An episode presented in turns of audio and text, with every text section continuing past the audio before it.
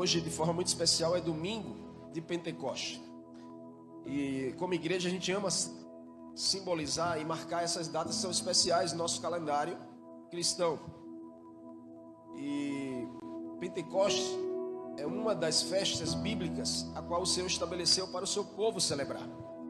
Existem coisas que, que estão na Bíblia que devem ser ainda vivenciadas, porque a Bíblia, do começo ao fim, ela é uma só narrativa. Porque algumas pessoas pensam e até ensinam que tem coisas que é só para o Antigo Testamento, outras que é para o Novo Testamento. Como, como, por exemplo, existe uma linha teológica que diz que dízimo é só para o Antigo Testamento. Eu não consigo crer nisso porque toda a Bíblia é uma narrativa única. A Bíblia não fala de coisas em pedaços, a Bíblia fala de um contexto só.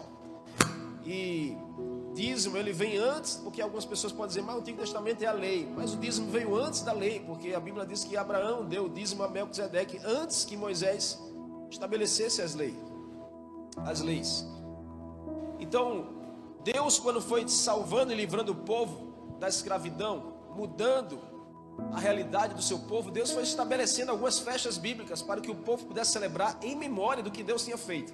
Cada festa é uma celebração específica trazendo a memória daquilo que o próprio Deus realizou. Então Deus estabelece a festa da Páscoa, que é a saída do povo do Egito, a libertação. Depois da Páscoa, 50 dias depois, o povo estava no pé do Monte Sinai, aonde Deus leva Moisés lá em cima e estabelece os mandamentos. Ali Deus diz ao povo: 50 dias depois de eu libertar vocês do Egito, celebrem a festa chamada Pentecoste a festa das semanas, que depois foi chamada Pentecostes, mas era a festa das semanas. Por quê? Porque depois da Páscoa foram sete semanas. Deus, Ele é um Deus que trata conosco através de ciclos. E nós precisamos ter esse entendimento. Deus trabalha e ama continuar trabalhando em ciclos na nossa vida. E Deus, Ele ama fazer ciclos de sete. Porque Deus fez todas as coisas em sete dias. E é por isso que as semanas são sete dias. E é por isso que o domingo ele é muito especial na nossa cultura cristã. Porque o domingo é a virada de um ciclo. Domingo é começando um novo ciclo de sete dias. Desde o tempo que eu tive esse conhecimento, para mim o domingo nunca mais é a mesma coisa. Antes de eu conhecer Jesus, para mim domingo era um dia de lazer, de praia, de eu botar a bermuda silway, sem camisa, o cabelo na parafina aqui longo, porque eu tenho um cabelo no ombro. É, você está rindo, porque é verdade, qualquer dia eu vou mostrar uma foto. Ia para o buraco da velha, mergulhava, tirava onda lá, pegava as ondas. Domingo para mim era um dia de lazer, de curtição, de futebol, de ficar em casa. Mas o dia que eu entreguei a minha vida a Jesus, o dia que eu pude aprender essa, esse ensinamento bíblico e cristão, para mim o domingo não é mais outra coisa a não ser o dia do Senhor. Dia de oferecer a Deus, dia de virar um ciclo, de começar a nova semana na casa do Senhor. Nunca mais eu olhei para o domingo do mesmo jeito. Claro que eu não quero aqui estabelecer regra para você, porque cada um faz suas escolhas, mas você precisa ter esse entendimento. Que domingo é o dia de você virar um ciclo na sua vida. Deus ali, quando estabelece a festa de Pentecostes, e era uma celebração muito importante no calendário do povo de Deus, comemorar a virada de ciclo. Deus está fazendo sete semanas de sete dias. Sete vezes sete? Isso. Sete vezes sete? Isso aí. 49.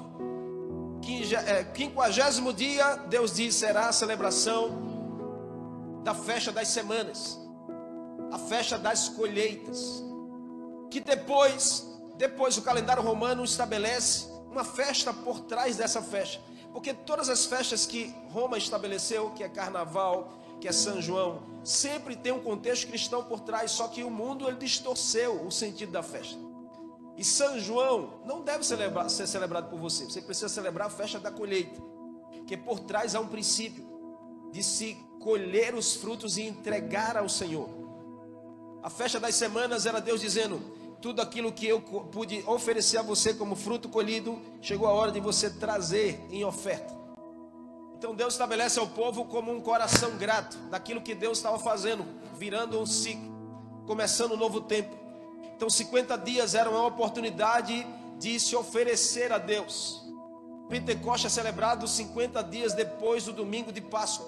Domingo de Páscoa, Jesus se dá como semente. Amém? Jesus se oferece como sacrifício na Páscoa. 50 dias depois, Deus está dizendo ao povo: chegou a hora de você trazer os frutos escolhidos daquilo que foi entregue a você. Deus sempre vai trabalhar comigo, com você assim. Ele nos dá uma benção, mas Ele espera que eu e você possamos trazer o fruto da benção na direção dele. Ele nos dá a prosperidade, mas Ele espera que a gente tenha um coração grato de voltar, sabe, aos domingos, às viradas de ciclo, e dizer: Senhor, está aqui a minha semente de gratidão pelo fruto colhido. É isso que Deus quer do seu povo, é isso que Deus quer de mim e de você. E hoje é um dia oportuno, 50 dias depois da Páscoa. Domingo de Pentecostes. Não sei se todos sabiam, mas é um dia oportuno de uma virada de ciclo na sua vida. Não é em vão que você está aqui nessa noite. Deus quer virar um ciclo na sua vida e na sua casa. E você precisa fazer leituras no mundo espiritual e aproveitar as oportunidades que Deus lhe dá para você tomar novas escolhas, novas decisões. Quando você decide num ciclo que Deus vira, a chave vira na sua direção. Foi ali, no dia de Pentecostes, que Atos capítulo 2 resiste. O grande acontecimento da descida do Espírito Santo. Mas Pentecostes que Deus estabelece lá em Levítico era o mesmo sentido, porque Deus estava dizendo: descerá sobre vós o meu espírito.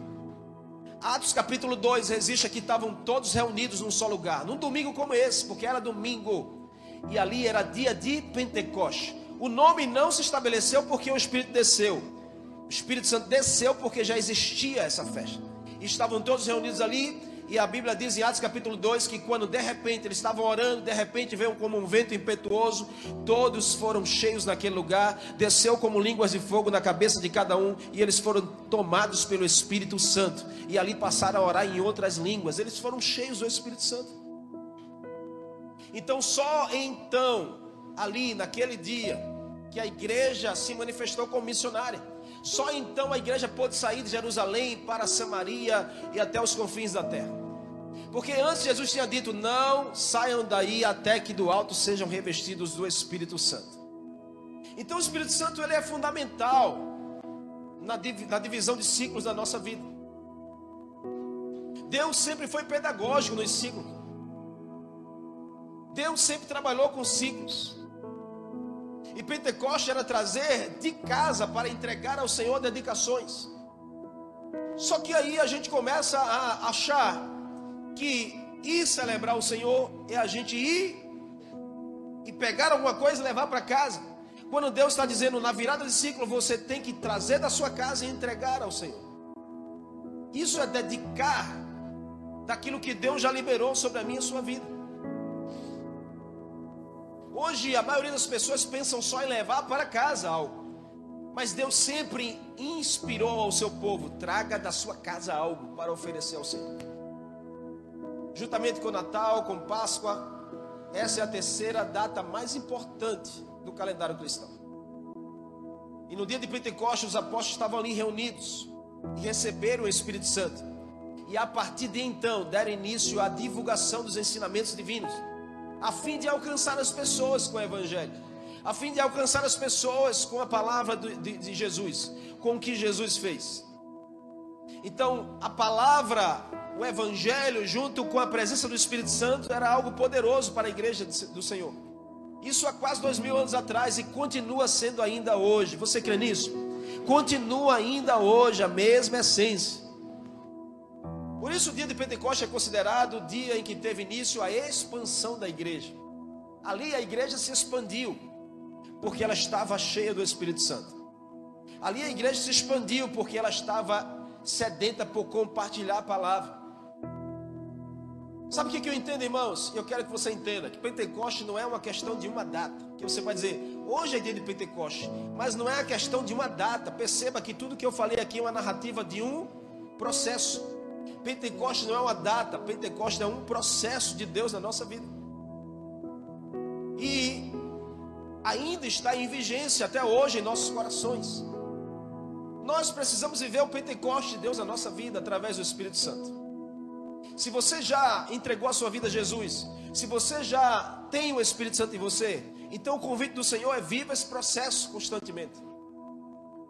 processo do Espírito Santo. E a oportunidade que nós temos, que a cada domingo, uma virada de ciclo, nós temos a oportunidade de um novo encontro, de uma nova provisão, de um novo nível. O que, que Jesus desejava? Que os seus discípulos fossem frutíferos. Jesus sempre desejou ver um povo que desse fruto. Porque todos os ensinamentos de Jesus, todos os sermões de Jesus, sempre era confrontando em alguma área da sua vida que não estava frutífera, que precisa mudar para dar frutos. E cada um fazia suas avaliações e enxergava: essa área não está dando fruto, nessa área não está dando fruto, então eu preciso consertar, eu preciso ajustar para que eu venha dar frutos nessa área. E a igreja ia crescendo assim, na presença do Espírito Santo, na comunhão dos irmãos. Por quê? Porque para dar frutos, você precisa do fruto. Ninguém dá o que não tem. Ninguém pode dar aquilo que não tem. Se alguém pedir na sua casa um quilo de feijão, você for na sua dispensa e não tiver feijão, você não pode dar. Você pode dar até o dinheiro, mas o feijão você não dá. A mesma coisa é para dar frutos, nós precisamos do fruto. E é por isso que Jesus disse: vocês só vão poder expandir igreja, vocês só vão poder sair daí, igreja, quando o fruto descer e tomar você, que é o Espírito Santo. Então, sem Jesus, isso não seria possível. Por isso, ele faz com que nós sejamos batizados pelo Espírito Santo. Todo cristão precisa viver essa experiência do batismo do Espírito Santo. Todo crente precisa viver a experiência do batismo do Espírito Santo porque ali é o marco de divisor de água, é um ciclo que o Senhor vira, e nós passamos até o fruto, e tendo fruto a gente pode frutificar. Amém? Porque quem não tem fruto, não tem fruto na mão, você não consegue oferecer outra coisa para as pessoas. Nessa nova série que nós iremos começar hoje, a cada domingo nós vamos compartilhar a semente desse fruto. Porque quando Paulo fala em Gálatas capítulo 5, verso 23 sobre o fruto do Espírito, ele não fala sobre os frutos, ele fala sobre o fruto. O fruto que tem algumas sementes diferentes, mas que se compõe em um só fruto. Por que ele não fala de os frutos? Porque se ele falasse de os frutos, eu e você poderíamos ter um e não ter os demais. A gente poderia ter dois e não ter os outros, os outros sete. Mas ele fala do fruto, porque o fruto se completa. Não tem como você ter um e não ter os demais. Você precisa trabalhar na sua vida o fruto, para que você seja frutífero. Você está comigo? Então serão nove domingos sequenciais que a gente vai falar de cada uma das sementes do fruto. E eu desafio você a não perder, porque isso se completa. Então serão dias de conhecer melhor sobre cada parte desse lindo fruto e tornar a nossa vida mais frutífera ainda. E nós só podemos plantar o que temos de semente. E nós só iremos colher aquilo que plantamos. Isso é bíblico. É por isso que ele dá o fruto com nove sementes para que você plante, plante bem muito, plante bem muito. Porque a semeadura ela é opcional, você planta, planta. Mas uma vez que você planta, você tem a obrigatoriedade de colher aquilo que você plantou. Então, plantar é opcional. Eu planto se eu quiser, mas uma vez que eu decido plantar, eu vou colher o fruto daquela minha plantação. E eu tenho certeza que você vai colher frutos da sua plantação a partir de hoje. Da decisão que você tomar aqui, não aqui dentro dessas quatro paredes, mas muito mais quando você sair daqui já já. Paulo revela à igreja que o fruto do Espírito Santo tem nove sementes para plantar e para colher. Aí ele vai dizer em Gálatas 5:23, mas o fruto do Espírito é Vamos repetir comigo, amém? Você pode? Diga assim: mas o fruto do Espírito é amor, alegria, paz, paciência, gentileza, bondade, fidelidade, mansidão, domínio próprio. Uau. Só coisa fácil. Só coisa fácil. Ai, pastor, eu tenho muita paz. Mas não tenho, não tenho paciência nenhuma. Tem alguma coisa ajustada. ah, pastor, eu, eu sou muito bom. Eu tenho muita gentileza, pastor. Mas eu não tenho domínio próprio. Tem uma coisa desajustada, irmão. O Senhor quer ajustar você para que o fruto seja excelente. O fruto não pode ser parte, o fruto tem que ser completo. E Ele quer que você seja frutífero, não dando uma semente, mas dando todo um fruto na direção de uma, de uma pessoa, na direção da sua família. Então hoje eu quero começar pelo primeiro, primeira semente. Amém? O tema da série de mensagens que a gente vai entrar é escolhas para uma vida frutífera. E o tema de hoje é primeira escolha, escolha o amor. Nós vamos compartilhar nove escolhas e você vai aprender na Bíblia, tá certo? Sobre cada uma delas para que a gente possa desenvolver isso na nossa vida e aplicar. Então a primeira escolha é escolha o amor. Abra comigo a Bíblia em 1 João capítulo 4.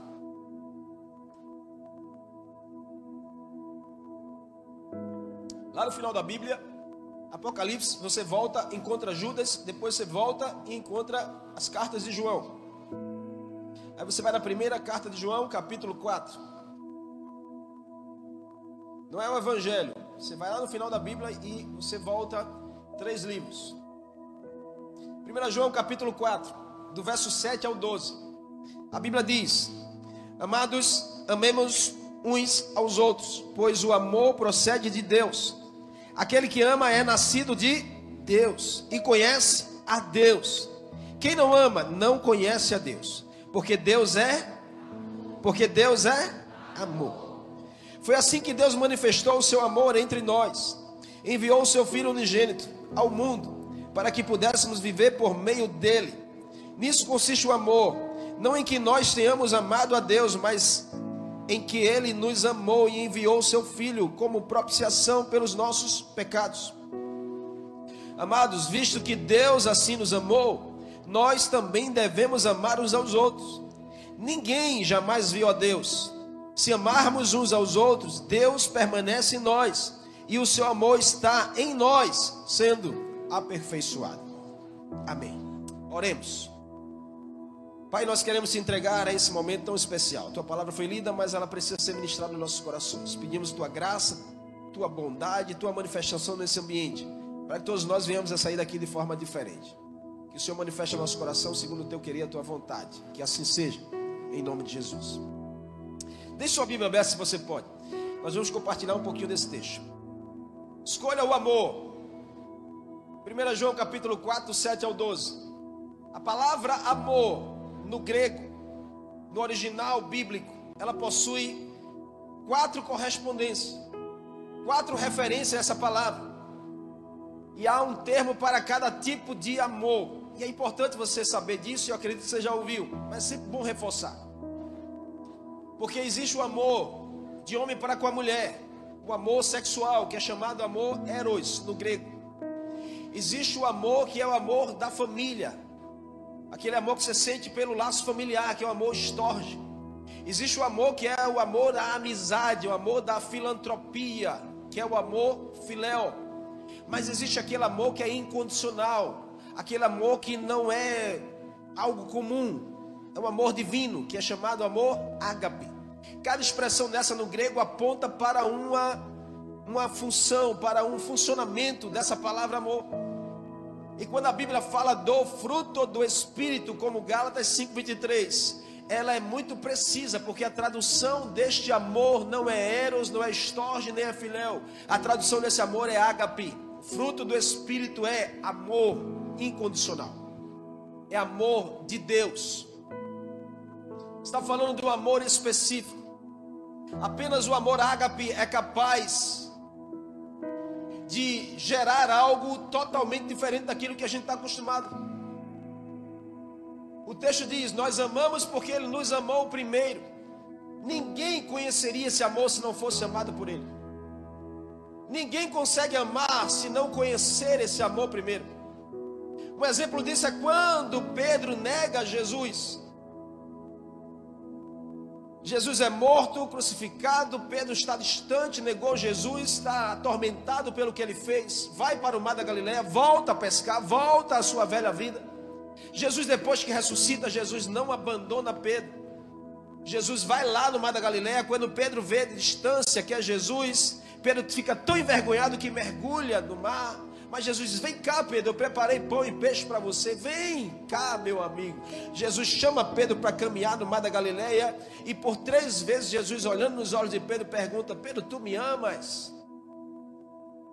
E Pedro, todas as três vezes, choroso, dizia: Tu sabes que eu te amo, Jesus. Mais uma vez, Jesus, Pedro, tu me ama. Tu sabes, Senhor, que eu te amo. Pela última vez, Jesus, tem certeza, Pedro, que tu me amas? Pedro, tão constrangido, ele se convence que o amor que ele tinha por Jesus era um amor filéu. Era um amor de, de empatia, de filantropia, mas precisava de um ajuste porque ele só poderia fazer o que Jesus fez por ele quando ele sentisse o que Jesus sentia por ele. E ali Pedro pode entender e dizer: Não, de fato, Senhor Jesus, eu preciso amar com esse amor. Sabe, queridos, Jesus estava dando uma chance a Pedro de ser capacitado por esse amor ágape, de mudar o seu contexto, sua forma de olhar para tudo e para todos. Enquanto o filéu era um amor e ainda um amor dependente de afeição, porque o amor filéu é o amor mais comum entre os seres humanos, mas ele é um amor que depende da afeição do outro. Você ama quando o outro está bem com você. Você ama quando o outro te oferece alguma coisa boa. Você depende dos sentimentos do outro. Esse é o amor filéu que depende das condições. Mas o amor ágape, ele engloba a decisão deliberada de amar por princípio e por honra apesar das circunstâncias, apesar das situações. Esse amor incondicional, ele não tem condição para ser exercido. Quando eu e você colocamos condição, esse não é o amor do fruto do Espírito. Quando eu dizemos assim, a gente deixou de amar porque essa pessoa não está tão bem, ela está me tratando mal, ela tá, fez isso, então você está colocando condição nesse amor. Mas o fruto do Espírito em Gálatas 5,23, essa semente que nós precisamos dar fruto, ela é uma semente de um amor incondicional. Você não tem que estabelecer condições para amar com o amor de Deus. Você tem que amar como Deus lhe amou. Deus não estabeleceu condições para amar você. O Senhor Jesus não escolheu você porque você é bonzinho, porque você se arruma direitinho. Não, Ele não colocou condições. Ele simplesmente amou você e esse amor constrangeu tanto você que te alcançou e tem atraído você para uma novidade de vida. Mas Ele quer que você também possa dar frutos desse amor. Porque se você tem um fruto, você pode frutificar, amém? Então há colheita abundante na vida de quem planta o amor ágape. Há uma colheita abundante todas as vezes que a gente distribui esse amor, que a gente frutifica desse amor de Deus, vai vir uma colheita na nossa direção. Tenha certeza disso. Tenha certeza que todas as vezes que você exercita desse amor, que é um amor incondicional, Deus vai retribuir ao seu favor, porque você está falando sobre Ele, porque Deus é amor. Então, quem planta do amor ágape vai colher, sabe o que, querido? Três coisas que a gente aprende nesse texto. A primeira delas está no verso 7 e 8, porque a Bíblia diz assim: Nós amemos, amemos uns aos outros, pois o amor procede de Deus. Aquele que ama é nascido de Deus e conhece a Deus. A expressão chave aqui é amem-se uns aos outros. Então quem planta o amor ágape vai colher intimidade com o Senhor, porque a Bíblia está dizendo que o amor, esse amor vem de Deus e procede daqueles que conhecem a Deus. Mas pastor, eu tenho dificuldade de amar assim, porque eu gosto de amar as pessoas que me amam, que são boas comigo. Eu não sou obrigado a gostar de fulana. Eu não sou obrigado a gostar de cicrano. Aí o texto diz assim: para você tratar isso, você precisa de mais intimidade com o Senhor. Porque quanto mais intimidade com esse amor, mais desse amor eu vou poder dar. Mais desse amor eu vou poder exercitar. E esse amor, quer dizer, é a marca do cristianismo. Pois Deus é amor, a Bíblia diz. Então a marca da igreja do Senhor Jesus é o amor ágape. O amor aos irmãos é uma tese de seguro para saber se nós temos ou não o Espírito Santo em nós. O exercício desse amor, sabe, é um respaldo para aqueles que são cheios do Espírito Santo, que têm esse fruto bem resolvido na sua vida. Pois esse amor só nos é dado pelo Espírito Santo. Esse amor você não aprende, na faculdade, não aprende. Em casa você só recebe desse amor pelo Espírito Santo, porque esse amor é exclusivo do fruto dele. É como a água que corre da fonte. Se estamos em Deus e declaramos isso e vivemos isso, esse amor vai fluir de mim, de você, de forma natural. É algo natural, não tem esforço. Se você está se esforçando para amar alguém, sabe, tem alguma coisa que precisa ser ajustada na sua vida. Por quê, pastor? Porque a fonte habita em você. Ei, escute: se o Espírito Santo é a fonte do amor e ele habita em você, então tem que correr de você um rio que flui de forma natural. Assim, quanto mais amamos, quanto mais amor nós plantamos, mais intimidade com o Senhor nós temos. Quanto mais amor nós damos para as pessoas, mais intimidade do Senhor nós temos. É um reflexo disso. Escute o que eu vou lhe dizer. Porque o texto diz assim: todo aquele que ama é nascido de Deus e conhece a Deus. Todo aquele que ama com esse amor ágape. Não estou falando de amor eros, nem de filéu, nem de estorge. Estou falando do amor de Deus. Todo aquele que ama com esse amor é nascido de Deus e conhece a Deus. João está dizendo que isso será um reflexo tão natural, tão natural. É como, sabe, é a sua forma de viver. Você não era assim, mas quando o Espírito Santo chega, você passa a ser assim. Você era uma pessoa exatamente o avesso. Você era uma pessoa que não amava, mas quando o Espírito Santo chega, você passa a amar. Você era uma pessoa sem paciência, mas quando o Espírito Santo chega, você passa a ser paciente. Você era uma pessoa que não tinha paz nenhuma, mas quando o Espírito Santo chega, você passa a ter paz. Você era uma pessoa que não tinha alegria nenhuma, mas quando o Espírito Santo chega, você passa a ter alegria. É assim que acontece. Passa a ser tão natural na nossa vida. Amar é natural de quem tem intimidade com o amor. Escute, amar é algo natural daqueles que têm intimidade com o amor. Por isso que religiosos são difíceis de aceitar isso, porque religioso só tem intimidade com a religião. Mas como aqui a gente não é igreja de religiosos, nós somos uma igreja de apaixonados por, por Jesus e pelo Espírito Santo. Então a gente vive isso de forma natural. Não é só o nome Igreja Família que Ama, é uma expressão de uma natureza que nós vivemos aqui e fora dessas quatro paredes. Tem gente que diz assim: ah, mas a igreja só tem o nome família, mas não é família coisa nenhuma. A igreja só tem o nome que ama, mas não ama coisa nenhuma. Mas é porque as pessoas acabam colocando condições e enxergam diferente. Porque a questão não é o que a gente faz, a questão é como as pessoas recebem o que a gente faz.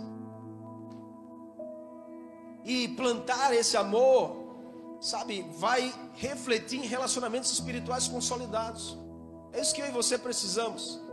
Quer mudar o nível do seu relacionamento? Comece a basear através desse amor. Porque escute, relacionamentos baseados no amor de Deus são diferentes. Sim ou não? Sim, relacionamentos baseados nesse amor ágape, eles são relacionamentos diferentes, relacionamentos consolidados, relacionamentos amadurecidos, relacionamentos bem resolvidos. Não é que não tenha atrito, não é que não tenha BO, não é que não tenha um debate, mas são relacionamentos consolidados que não se desmancham facilmente, porque estão consolidados no amor ágape. Relacionamentos assim se tornam hábitos para vencer dificuldades e vencer ofensas. Só relacionamentos baseados nesse amor têm a força para vencer as tempestades, as dificuldades, os ventos contrários. O problema é que nós queremos tratar as coisas de Deus amando as pessoas com outro amor. Nós queremos tratar as coisas de Deus amando as pessoas com amor eros, com amor filéu, com amor estorge. Não vai dar certo. Por quê? Porque é o amor de Deus que nós precisamos para ter a certeza que nós estamos no lugar certo. Esse amor nos faz abrir mão do direito que nós temos, pelo dever que nós precisamos cumprir. Todas as vezes que eu e você colocamos o dever, o direito acima do dever, nós estamos amando de forma com outro amor. Esse amor cura nossas feridas, consolida nossa alma. Quer ver um exemplo bíblico? Em Lucas capítulo 9, verso 51, Jesus envia João e Tiago na frente dele para uma cidade para ele preparar o caminho, porque Jesus estava indo. Chegou lá, João e Tiago começam a visitar as casas, ninguém queria receber Jesus. O pessoal diz: aqui não tem lugar para Jesus, aqui a gente não quer saber disso, pode ir embora. João e Tiago saem tão indignados de lá quando volta à presença de Jesus. Eles assim: Senhor, o Senhor quer que a gente ore e mande fogo para matar todo mundo? Jesus olha para eles assim: Vocês não sabem nem qual é o espírito que vocês estão. O filho do homem não veio para matar ninguém, o filho do homem veio para salvar as pessoas. João e Tiago estavam perdidos nessa questão de amar as pessoas, estavam tratando as coisas espirituais com um amor que não era o amor de Deus. Não vai dar certo. Eles queriam orar para que o fogo descesse e matasse as pessoas, mas Jesus repreende: Vós não sabeis de que espírito sois. Por que Jesus estava dizendo: Onde tem o amor de Deus, não tem morte. Jesus estava dizendo assim: Onde tem o amor ágape, não tem morte. Preste atenção nisso, porque se você anda matando pessoas na sua vida, é porque você está amando com outro amor. Se tem amor Eres, você mata rápido. Tem o amor filéu, você mata rápido. Tem o amor estorge, você mata rápido. Mas tem o amor ágape, você não mata. Porque onde tem o amor de Deus, não há morte. Não estou falando matar literalmente, estou falando matar da sua vida. Às vezes você quer tirar pessoas da sua vida e você tira mesmo, exclui. E a gente precisa pensar sobre isso. Qual fruto? Que fruto é esse que a gente está dando? Porque uma coisa que eu aprendi, que o que sustenta um relacionamento é o amor que está envolvido. O que sustenta um relacionamento é o amor que ele está envolvido, o amor que ele está consolidado. Por exemplo, se um casamento ele é sustentado pelo amor eros, qualquer coisa faz se separar. Qualquer crise financeira que chegar, qualquer desajuste, qualquer discordância, separou. Por isso que muitos casamentos não duram muito tempo, porque são sustentados pelo amor eros, só estão atrás daquilo que é é bom, né?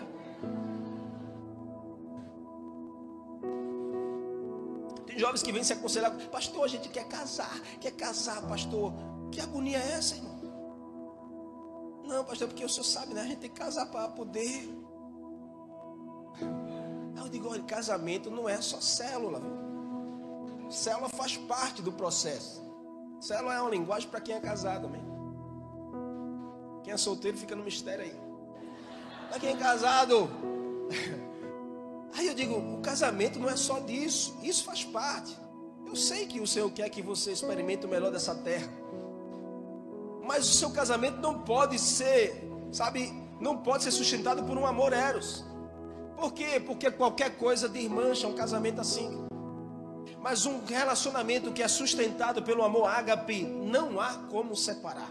Paulo diz em Romanos 8: Nada poderá vos separar do amor de Deus. Não há quem separe um relacionamento que é sustentado pelo amor de Deus. Então a sua casa precisa ser sustentada pelo amor ágape. Seus relacionamentos precisam ser sustentados pelo amor. A igreja do Senhor, ela tem que ser sustentada nos relacionamentos pelo amor de Deus. Amor ágape. O que, que faz você se relacionar com o Senhor? O que, que faz você se relacionar com essa pessoa que está ao seu lado? Tem que ser esse amor. Porque a gente entende que não são sobre nossas regras. Quando a gente estabelece regras e mais para amar alguém, não é o amor de Deus não são nossos planos, não são nossos direitos. O que nós precisamos é da revelação do Espírito Santo. Você e eu precisamos que ele revele a nosso coração esse amor. E você precisa pedir a ele, Espírito Santo, me ensina a amar com esse amor. Me ensina a consolidar o meu relacionamento com esse amor. É um amor que não tem direito, não é um amor que busca os seus direitos, não é um amor que exige do outro. É um amor que busca os seus deveres, não é eu tenho direito de cobrar isso. Não, é o que eu preciso fazer para mudar isso. E isso é através da intimidade com Ele, porque se você planta o amor ágape, você tem intimidade com o Senhor, amém? Segundo, se você planta o amor ágape, você tem novidade de vida todos os dias. Verso 9 e 10, João está dizendo: Vivamos agora por meio dele uma vez que você conhece esse amor, você passa a viver agora por meio dele. O texto relata que Deus enviando o seu amor. Como? Como um padrão para todos se amarem. Gente, a gente precisa de um padrão para conhecer esse amor. E você não aprende isso em lugar nenhum, a não ser na igreja do Senhor, a não ser na palavra de Deus. É um padrão diferente de amar as pessoas não dá certo e a culpa não está na igreja. Muitas pessoas dizem: Ah, pastor, eu quero voltar para o mundo porque era mais sossegado, porque eu cheguei na igreja e eu só vejo gente falando dos outros, eu só vejo falsidade, eu só vejo disse-me disse, eu só vejo isso, eu só vejo aquilo. Enquanto a gente não mudar o padrão de enxergar e o padrão de amar, a gente vai ficar olhando os defeitos dos outros. Não está na igreja de Jesus. Jesus não faria nada que fosse errado. O erro está em quando a gente não aceita mudar o nosso padrão de amar e a gente quer continuar na igreja amando como a gente amava o mundo. Não vai dar certo. Porque Jesus ele vem para nos ensinar sobre amar. Diga assim, Jesus, ele é especialista no amor de Deus. E a melhor pessoa para eu e você aprendermos a amar é olhando para ele. E ele é uma referência para uma novidade de vida. Paulo disse: aquele que está em Cristo é nova criatura. As coisas velhas já passaram, eis que tudo se faz novo. 2 Coríntios 5,17. Coisas velhas, querido. O que, que é coisas velhas? Não é um colchão velho, não é um armário velho, uma geladeira velha. Coisas velhas é o que se passou ontem. O que estava ontem já é velho na sua vida. O que vem amanhã é coisas novas no Senhor. Então, se já passou, meu irmão, já passou, deixa para lá. Vai seguir novidade de vida com o Senhor, porque você tem fruto do Espírito aí dentro de você para viver novidade de vida todos os dias. Deus é um Deus de coisas novas. Não, Deus de coisas velhas. Deus não gosta de ficar remoendo coisa velha. Deus gosta de fazer, pegar o velho, quebrar e fazer algo novo. Deus não remenda, Deus quebra e refaz. É novidade de vida. Ele tem novidade de vida para você. Ele tem novidade de vida para o seu casamento. Ele tem novidade de vida para a sua casa. Ele tem novidade de vida para o seu ministério. Ele tem novidade de vida para a sua empresa. Ele tem novidade de vida para todas as áreas da sua vida. Quem tem o Espírito Santo escolhe usar a semente do amor. Por quê? Porque ele vai viver diferente do mundo. Como assim, pastor? O texto diz: Nós passamos a viver por meio dele. É como Paulo diz: Ei, eu já estou crucificado em Cristo, então já não vivo mais eu, agora é Cristo que vive em mim. Então eu vivo por meio dele. Então, irmãos, mudou o padrão. Se você vai pensar em tratar alguém, você tem que tratar por meio de Jesus na sua vida. Qual o padrão que você usa para tratar as pessoas? Tem que ser por meio de Jesus e viver a partir do que Jesus alcançou na cruz por mim e por você. O que, que ele alcançou na cruz? Diga assim: libertação da condenação. Diga assim: Jesus alcançou a libertação da condenação para a minha vida. Você pode aplaudir a Ele por isso?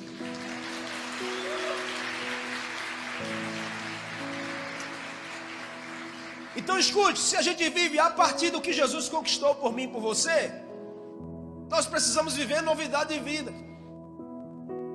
Não podemos nos cansar de amar. Olha para essa pessoa olhando nos olhos dela. Diz assim: Eu te prometo, hoje, não me cansar de amar você. Diga para o outro agora, diga assim: Eu te prometo, hoje, não me cansar de amar você.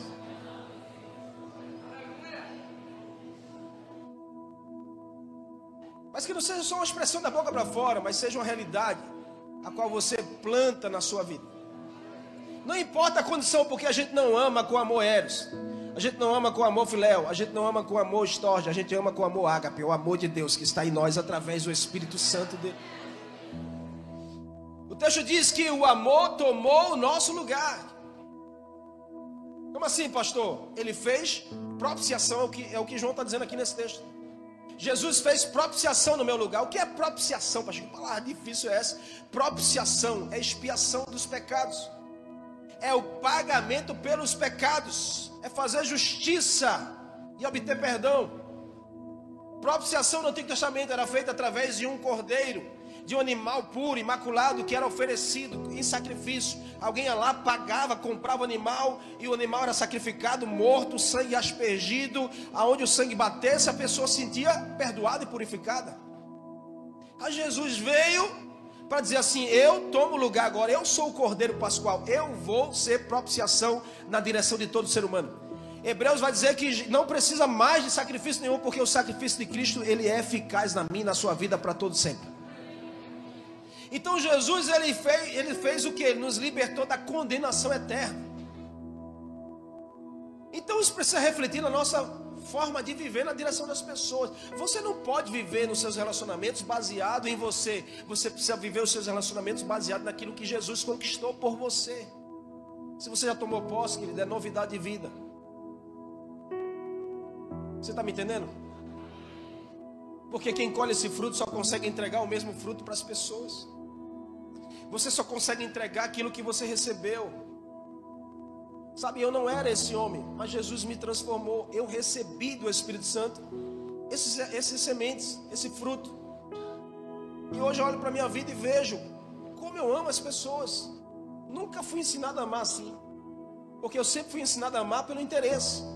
Amar por aquilo que as pessoas poderiam me dar, por aquilo que elas faziam na minha direção. Mas Jesus disse: Ei, não é esse amor. É o amor a qual eu te amei. Você me deu o quê? Você fez o que por mim? Nada. Eu e você não fizemos nada por Jesus. Mas Ele fez tudo por mim e por você.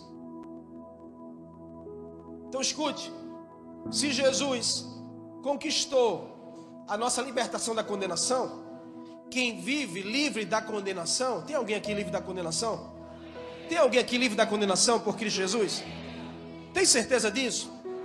Tem certeza disso?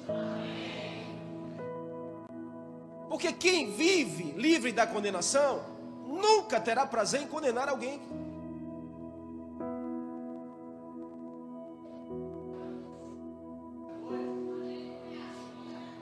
Se você vive livre da culpa, você nunca terá prazer em colocar culpa em alguém. A não ser que você não viva a partir de Cristo, você vive a partir de você. A não ser que a gente não viva a partir desse fruto do Espírito Santo, a gente vive a partir da nossa carne, nossa razão, do nosso achismo. Isso é muito ruim. Quem vive nesse nível vive mais interessado no que Deus quer fazer. Quem vive nesse nível do que Jesus conquistou na cruz, vive muito mais interessado qual é a vontade de Deus nisso. O que, que Deus quer nos ensinar? O que, que Deus quer fazer nisso? No que? O que que eu vou fazer com isso? Por isso que Jesus tomou nosso lugar na cruz. A Bíblia menciona que Cristo se fez pecado por nós, para que nele nós fôssemos justiça de Deus para o mundo. Você é a justiça de Deus para as pessoas, para a sua casa, seus vizinhos, seus amigos, seus irmãos em Cristo. Você é a justiça de Deus. Não pode ser outra coisa. Aquela cruz era para Barrabás. Barrabás já estava condenado para ser crucificado, mas naquele dia Jesus ele disse assim: Eu vou me entregar por ele. Ele vai ser solto. Não merece, mas vai ser solto. Ele deveria ser condenado, mas ele vai ser salvo.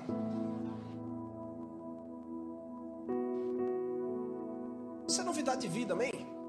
Então diga assim: se eu planto o amor de Deus, eu vivo em novidade de vida. Por último, para a gente encerrar, quem planta o amor ágape alcança maturidade espiritual. Verso 11 e 12, João vai dizer: Seu amor em nós é aperfeiçoado. Em outras palavras, nós somos aperfeiçoados por termos o amor de Deus em nossa vida.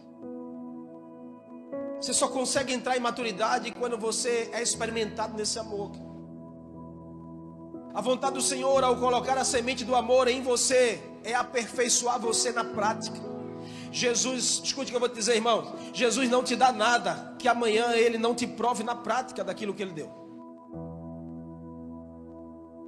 Se ele te dá alguma coisa, é porque pode se preparar que ele vai provar isso na prática amar, servir pessoas, jamais vai diminuir você. Amar e servir pessoas vai aperfeiçoar você na semelhança do Senhor. Quando alguém está perdendo o desejo de servir, que acontece conosco, quando você está perdendo o desejo de servir, é porque o amor está sendo comprometido. Porque quem ama, ele é impulsionado a servir. E olha, a maturidade espiritual é medida pelo conhecimento e pelo amor. Maturidade espiritual não é medida pelo tempo de igreja. Maturidade espiritual não é medida pelo tempo da idade. Maturidade espiritual é medida pelo que, o nível que você conhece, o nível que você pratica, o que você conhece. Eu conheço irmãos que têm 20 anos de igreja. Conheço irmãos que têm um ano de igreja. São mais maduros do que aqueles que têm 20 anos. Por quê? Porque tem mais experiência com a palavra. Eles conhecem e praticam, praticam e conhecem. É isso que nós precisamos. Você está ouvindo aqui uma palavra de Deus sobre amor de Deus. Você vai sair já já, alguns minutos aqui nessa porta. Você precisa praticar isso, porque senão você vai ser jogado ao vento. Amanhã você não esquece, você não lembra mais. O exercício da prática consolida a verdade no nosso coração. É por isso que Jesus diz: aquele que ouve as minhas palavras e pratica, ele constrói a sua casa sobre uma rocha, ele se torna inabalável e alguém maduro. Mas tem muita gente que só ouve e não pratica. O que, é que você vai fazer com isso que você está ouvindo aqui? Então você vai ser desafiado pelo Senhor a praticar. Ao botar o pé aí fora, você já é desafiado ao Senhor a praticar aquilo que você ouviu. Amanhã continua o desafio. Por que Jesus coloca provações no nosso caminho? Para nos aperfeiçoar. Não é para nos derrubar, é para nos aperfeiçoar. Amém? Porque na igreja, na igreja existe alguns tipos de crentes, alguns tipos de irmãos. Que Paulo vem ensinar a igreja, vem dizer, existe aqueles irmãos, os crentes que são carnais. Se a gente vai avaliar a questão de maturidade com conhecimento e prática, quem são os irmãos carnais? São aqueles que não têm conhecimento nem têm prática no amor. Estão na igreja, mas não conhecem nem praticam, são carnais. Depois ele vai dizer: tem os naturais. Quem são os naturais? São aqueles que têm um conhecimento, mas não têm a prática. Conhecem bem as escrituras, versículos de cor, mas não têm a prática, a aplicação disso. São crentes naturais. Depois vai dizer, tem aqueles que são meninos na fé. Quem são os meninos? Que não têm conhecimento, mas querem ter a prática.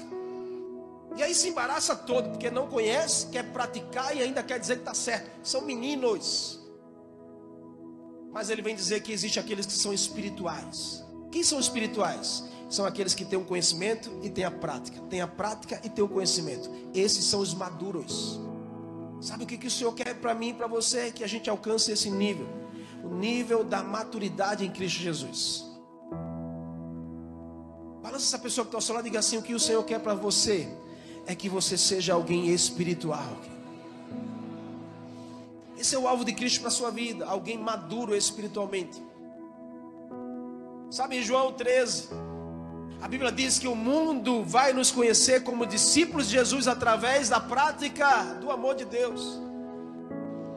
É engraçado que a igreja de Éfeso, embora fiel à doutrina, ao conhecimento, porque era muito fiel e vigilante às heresias, a igreja de Éfeso falhou por abandonar o primeiro amor falhou por comprometer a prática do amor de Deus.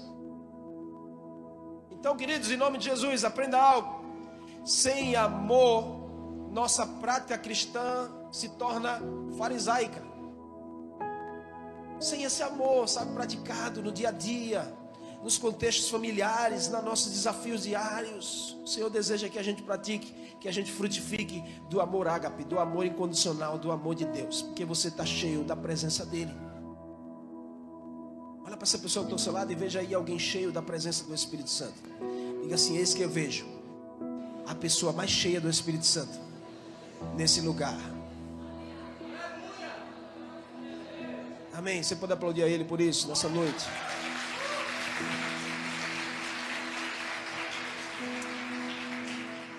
Maturidade é entender que Cristo precisa viver acima de você. Sai de cena, deixa Jesus aparecer. Quantas vezes eu já fui desafiado, sabe? Já, às vezes, uma, uma vez aconteceu da gente estar tá no carro em família e eu entrar numa rua assim, que o carro era alto, eu não percebi que o, o irmão tinha colocado umas ferragens na rua. Ele estava armando os ferros dele lá, não sei para montar o que. Eu passei com o carro, entrei na rua assim, aqui na, na mostardinha. Virei assim, entrei, só escutei o barulho, o carro passou por cima dos ferros. Aí o irmão saiu correndo atrás do carro, sabe? Endemoniado, daquele jeito. Saiu gritando no meio da rua, tá cego, bateu no carro, eu parei, eu estava com a minha família no carro. Ele encostou do meu lado, eu disse, baixa ou não baixa o vidro? Aí baixei o vidro. Ele quase pega no meu gogó. Você tá cego, não viu meus ferros ali não? E agora o que, é que eu vou fazer com isso? E aí veio aquele sangue, né? Porque você diz, você, a família no carro, o cara querendo lhe humilhar, você diz, eu vou resolver agora. Pera aí, irmão, eu vou sair, a gente vai resolver.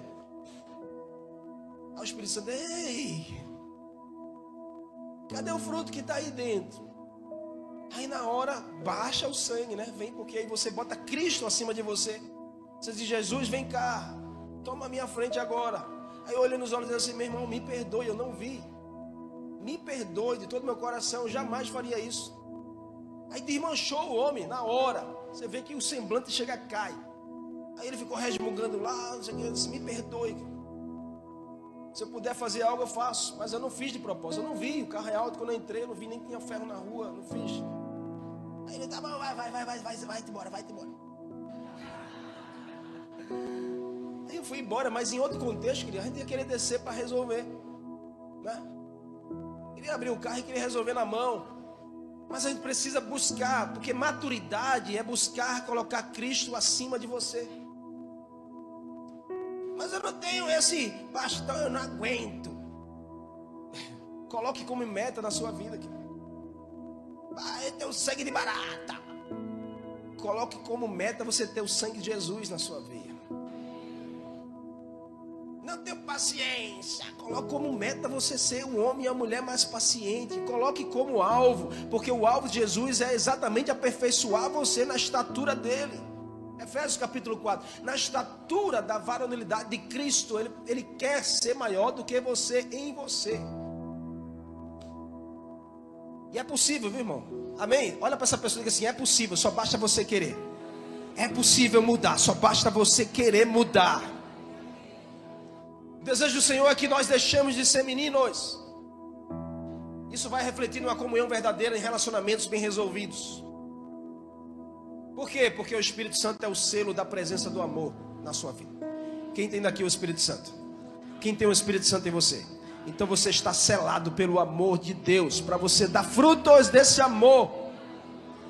E eu quero terminar aqui, que Paulo, quando vai escrever do amor, em primeira carta dos Coríntios, capítulo 13, ele diz: O amor, ah, o amor é paciente, o amor é bondoso, o amor não inveja, o amor não se gloria, o amor não se orgulha, o amor não maltrata, não procura seus interesses, não se ira facilmente, não guarda rancor. O amor não se alegra com a injustiça, mas se alegra com a verdade. Ah, esse amor, ele tudo sofre, tudo crê, tudo espera, tudo suporta. O amor nunca perece, mas permanece.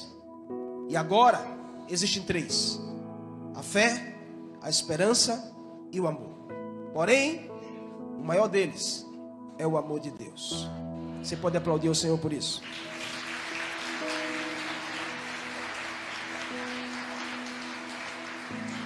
E esse mesmo Paulo declara em Romanos 8: Nada poderá separar você desse amor que está em Cristo Jesus.